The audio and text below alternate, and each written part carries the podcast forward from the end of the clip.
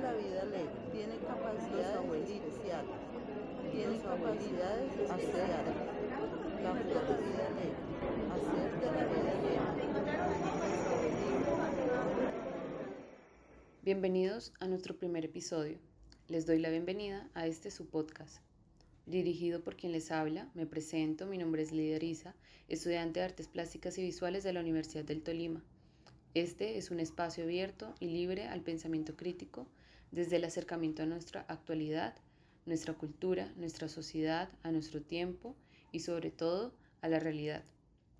Es así como doy inicio a este multiverso tan complejo. De nuevo, bienvenidos.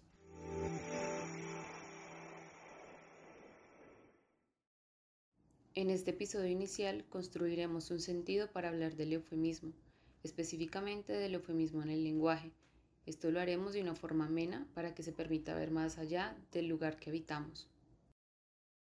Es así como les cuento que el interés de hablar sobre este tema en específico surgió y se llegó a conceptualizar en una lluvia de ideas y de la mano con lo que sucedía y bueno también con lo que sucede en este tiempo y, y con esto no quiero decir que se venga a ver hasta ahora, solo que considero que se está incrustando cada vez con más fuerza, desde las formas que utilizamos para hablar en la sociedad o bueno, en nuestra comunicación y que logra cuestionarme de diferentes formas que se expondrán, creo yo, y de alguna manera más adelante. Y de paso le doy la bienvenida a nuestra invitada, que nos contará y guiará sobre aquel eufemismo desde el lenguaje es así que contamos con la grata presencia de Clara Inés, docente de lengua castellana. Clarita, cuéntanos un poco sobre ti. Mi nombre es Clara Inés Niño Benavides, soy docente de la institución educativa Liceo Nacional del municipio de Ibagué. Llevo 30 años en el ejercicio educativo, siempre como manejando el área de español e inglés y hace 10 años hago énfasis en humanidades, relacionado con el lenguaje, el desarrollo del pensamiento y la comunicación social. Iniciemos con qué es el eufemismo y la aclaración de este concepto. El, eufemismo es un término originario de transformaciones sociales que ha venido a través de la época, de tal manera que se puede decir que forman un grupo de terminologías relacionados con una finalidad específica. Por ejemplo, si hablamos de las palabras primitivas, si hablamos de la derivación de las palabras, si hablamos del mismo orígenes de las palabras que tienen que ver con su composición, con su parasíntesis, con su cálculo lingüístico, con su tecnicismo, aparece allí el eufemismo para darle una transformación con un propósito. Entonces estaríamos diciendo de que el eufemismo viene de años atrás, ¿sí? y de que todo inició desde la necesidad del ser humano, ¿sí? Es que desde que aparece la comunicación como una necesidad para transmitir sentimientos, pensamientos y eventos sociales, aparecen los estudiosos. Y esos estudiosos van conformando un arraigo internacional y mundial, porque eso viene de Europa, y empiezan ellos a decir, por qué la gente habla así, por qué la gente se expresa de tal manera. Aquí en Colombia hablamos de regionalismos, porque hablan aquí los paisas, porque hablan aquí los boyacenses, los rolos. se van, esos estudiosos van determinando los cambios generacionales a través de la palabra. Y esa terminología empieza a implicar por qué existen e, todos esos vocablos que se van transmitiendo de generación en generación siempre con alguna finalidad, porque todo hay, detrás de cada actuación hay un interés, hay un propósito oculto o muchas veces descubierto a la sociedad.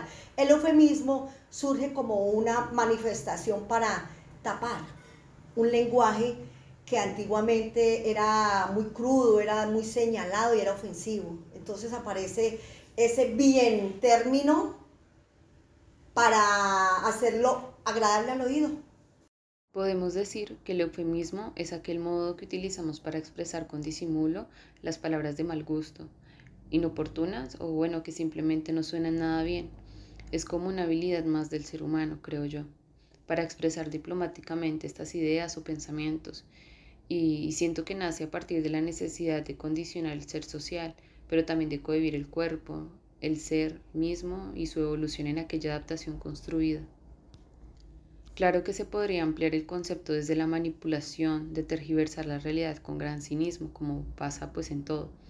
Pero en estos minutos de podcast lo condicionaremos desde cómo se materializa o cómo ocurre en el espacio y cómo pues es tomado y utilizado pues en nuestra cotidianidad es así como el eufemismo pues favorece en gran medida el sistema hegemónico.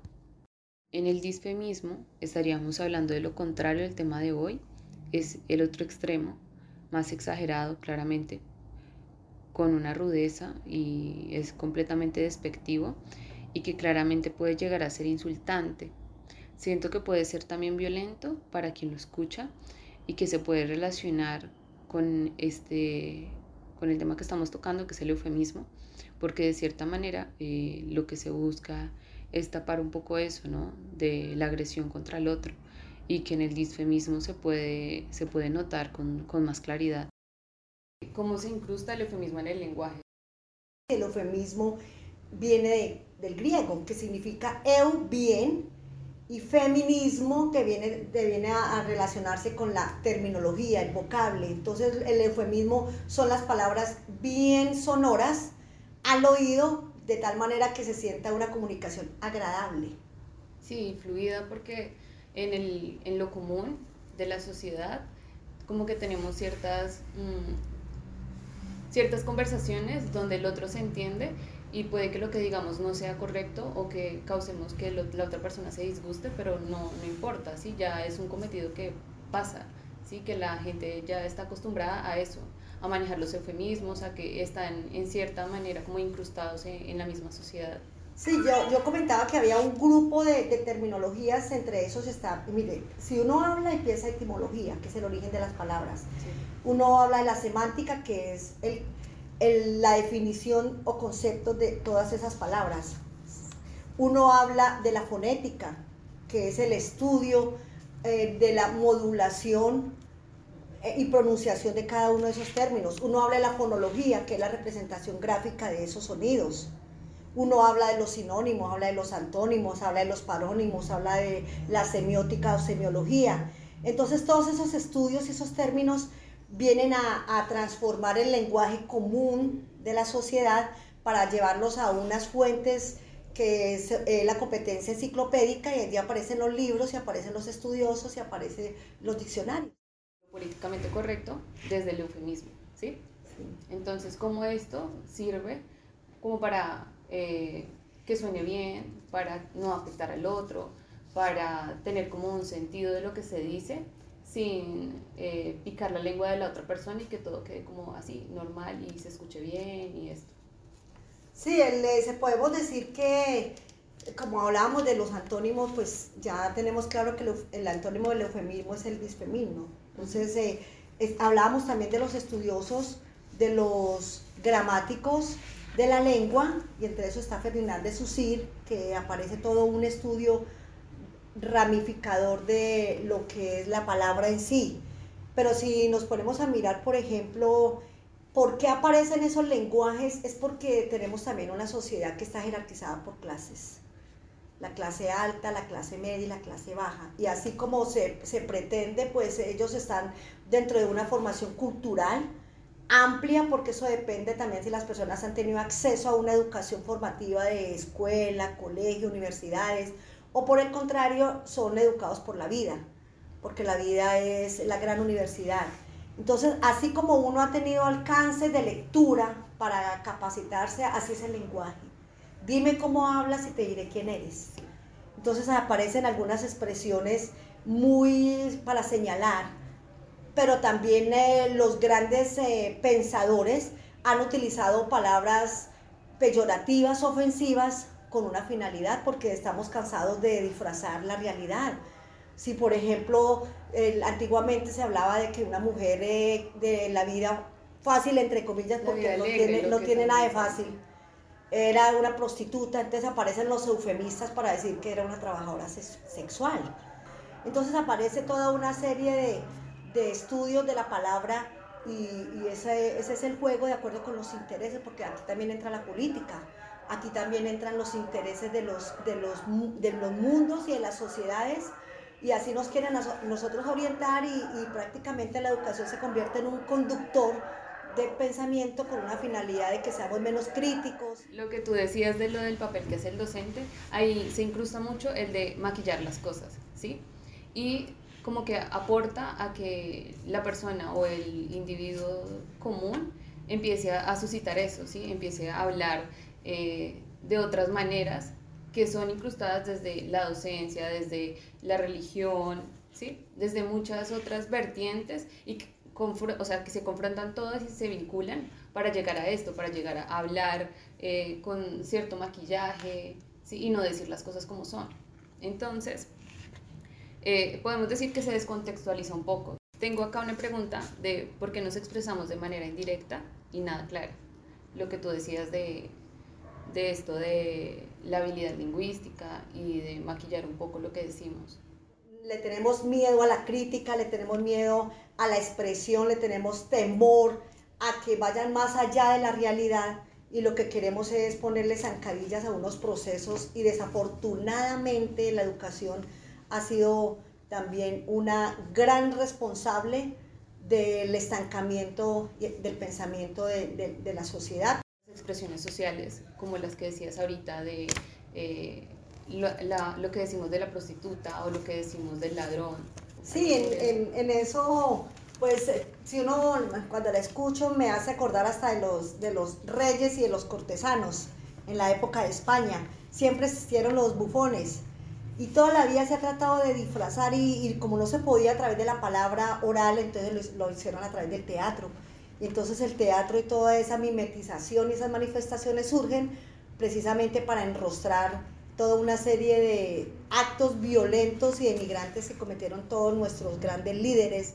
Eh, el lenguaje parece haber adquirido vida propia, es una marioneta cuyas articulaciones ya no obedecen a sus titiriteros, que va más a lo que tú decías de, de cómo nosotros manejamos ese, lo que decimos.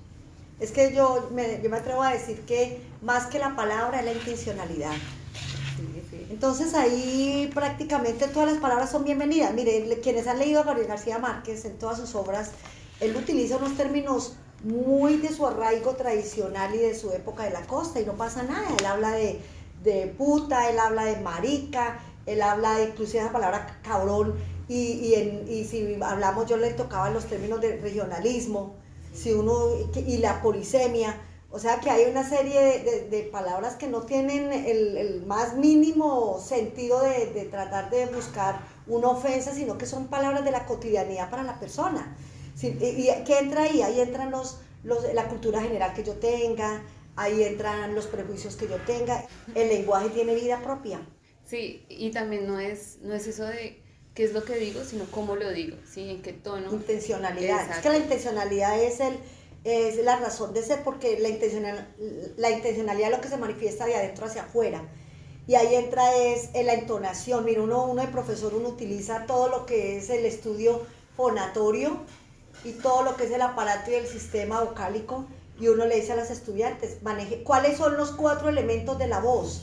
Y uno dice, es el tono, el timbre, la intensidad y la cantidad. En estas expresiones sociales que tú estabas diciendo, también tengo otra cita que es de Jameson. Entonces dice, el discurso oculto es pues secundario en el sentido de que está constituido por las manifestaciones lingüísticas, gestuales, lo que decíamos ahorita, de cómo es lo que expresamos y también lo que hablamos, y las prácticas que confirman, contradicen y tergiversan lo que parece en el discurso público. ¿Sí? Esto se va más a a esto que sale en las noticias, a cómo se maneja eh, el eufemismo en los medios mm. y cómo la sociedad toma eso, ¿sí? Porque muchas cosas, por ejemplo, en el paro se vivió de que eh, en vez de informar, lo que hacían era descontextualizar y, exacto, tergiversar mucha información a partir de lo que estaba sucediendo. Y que nosotros como gente de calle, pues sabíamos lo, la verdad, por decirlo así. Entonces, es esto es como especie de incrustamientos que están en el, en el decir, en el hacer, lo que tú decías de que es muy diferente y que cada quien tiene su propia visión, entonces eso hace de que uno, el eufemismo como que se multiplique, ¿sí? Y no haya solo un eufemismo, sino que cada En cada persona se puede crear mundos distintos de, de decir cosas y de generar muchas, muchas, muchas cosas más como el eufemismo y sacar palabras, ¿sí?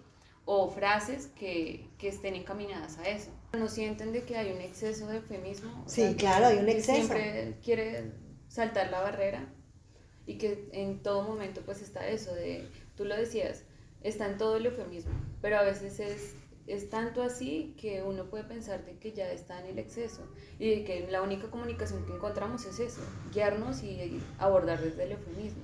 Ya no, no estás tú hablando con otra persona, sino que tienes que saber lo que dices. Tienes que como que comportarte con lo que dices y con lo que quieres sugerirle a la otra persona, ¿sí? Entonces, cuando tú estés hablando, tengas una comunicación cercana o no tan cercana, entonces tienes que tener con cuidado eh, algunas cosas, las palabras que utilices tienes que saberlas usar, como amarrarte la lengua de cierto sentido para que no afecte o no hiera a la otra persona. Y ahí es donde como que suena el, el, exceso, ¿sí? El exceso de esa palabra porque te cohibes de decir y de hacer cosas. Se está decorando tanto el lenguaje que yo creo que estamos llegando a un mundo eufemísticamente disfrazado. Y por último, ya para cerrar, te agradezco a ti, Clarita, que hayas aceptado esta invitación y por el grato acompañamiento en este espacio. Gracias a ustedes por escucharnos y no siendo más, nos encontraremos en un próximo episodio.